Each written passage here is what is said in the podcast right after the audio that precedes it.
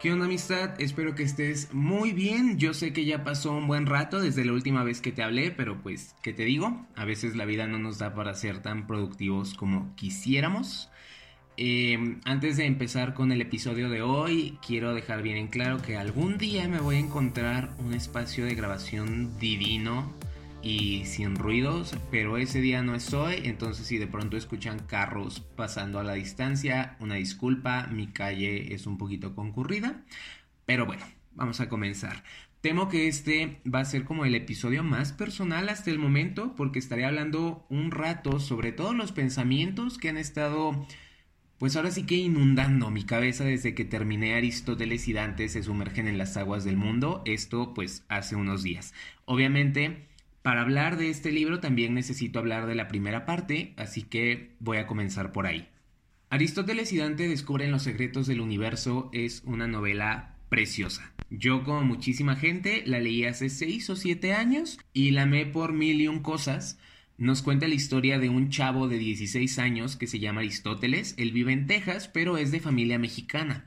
Aristóteles tiene un montón de cosas en la cabeza cosas que lo atormentan, como el hecho de ser un adolescente y sentir que no tiene control sobre su vida, el hecho de que no se siente ni mexicano ni estadounidense por este rollo de que vive entre dos culturas distintas, y también el hecho de que tiene un hermano al que apenas recuerda porque fue encarcelado varios años atrás por cometer un crimen espantoso que le costó ser prácticamente borrado de la familia. A todo esto se le suma Dante, un muchacho de la misma edad que un día se encuentra con Aristóteles, se vuelve su amigo y vaya, le cambia la vida de una forma inmensa de varias maneras posibles. Cuando digo que la novela es preciosa, lo digo en serio. Todos los personajes, así sean protagonistas o secundarios, se sienten como un abrazo muy cálido para el corazón. Algunos son valientes, otros son honestos, unos tienen una inocencia muy hermosa y otros más son muy sabios y no paran de darnos lecciones muy útiles para la vida. De verdad, yo me encariñé con todos los personajes y me fui enamorando de sus interacciones y de todas las lecciones que fueron aprendiendo a lo largo de la historia. Vaya, cuando yo leo este libro, no bromeo al decir que me la paso llorando página tras página. Y sí, yo sé que digo esto seguido, pero ni modo, se sabe que yo soy el hombre más chillón de Aguascalientes, México. Pero ya hablando del final de la novela, no hombre, de verdad nadie me para, le podría dedicar mil y un minutos a ese final hablando de lo lindo que es, de lo necesario que es y no sé, de lo mucho que me gusta en general. Para poder seguir, debo decirles cómo acaba el primer libro, eso sí, pues yo respeto muchísimo si quieren abandonar este episodio aquí y retomarlo una vez que hayan leído la novela, así que si es su caso, háganlo con confianza.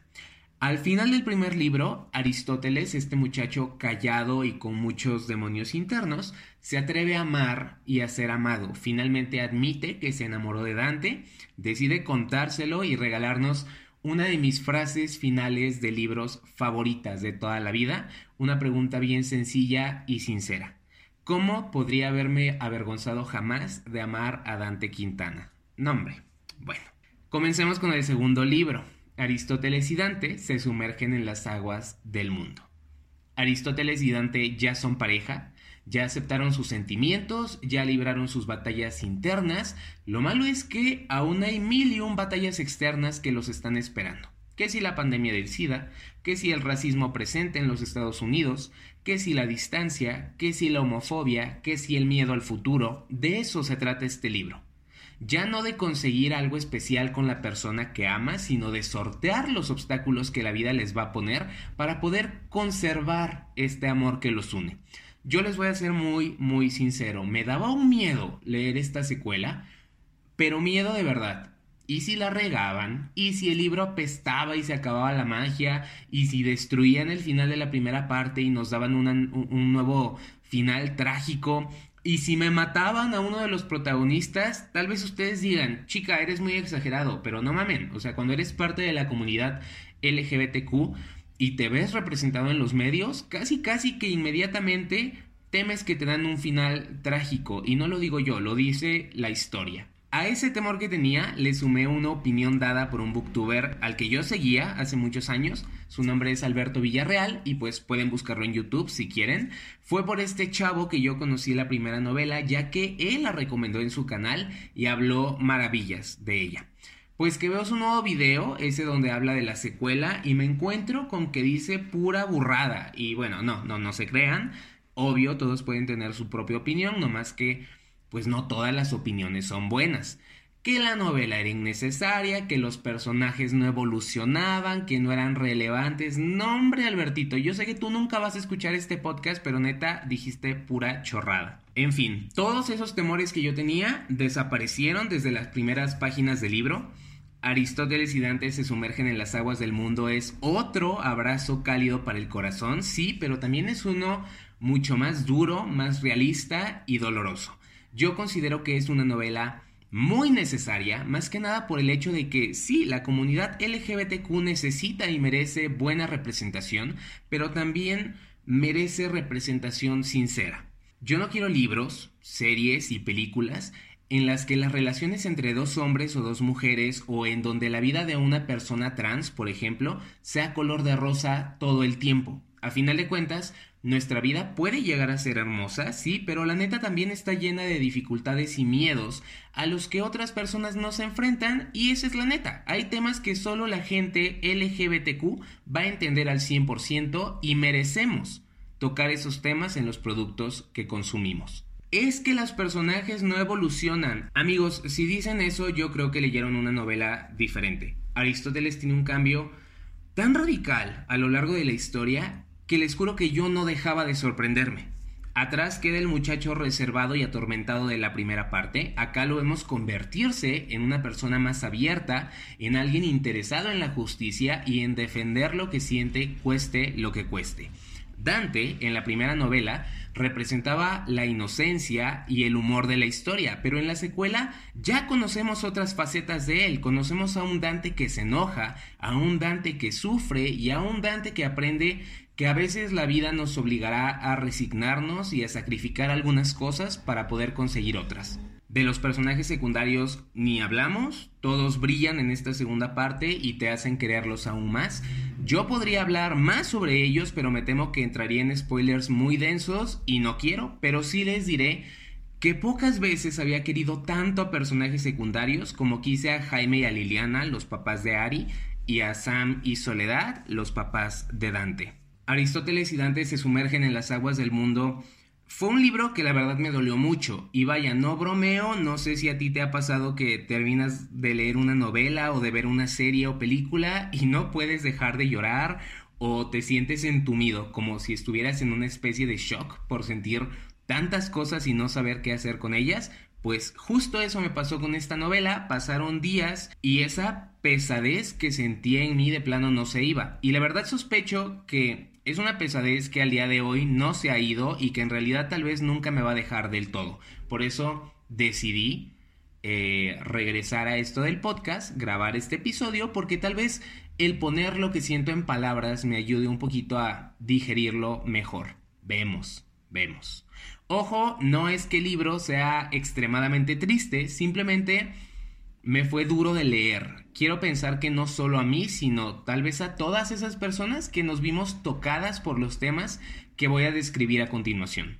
Está el asunto de las historias bonitas con personajes LGBTQ. Y no me malentiendan, yo amo las historias bonitas y repito, las exijo al momento de buscar los contenidos que voy a consumir. Pero aquí entramos un poco a este tema de cómo nosotros, la comunidad no cis heterosexual, sufrimos algunas cosas que el resto de la gente no.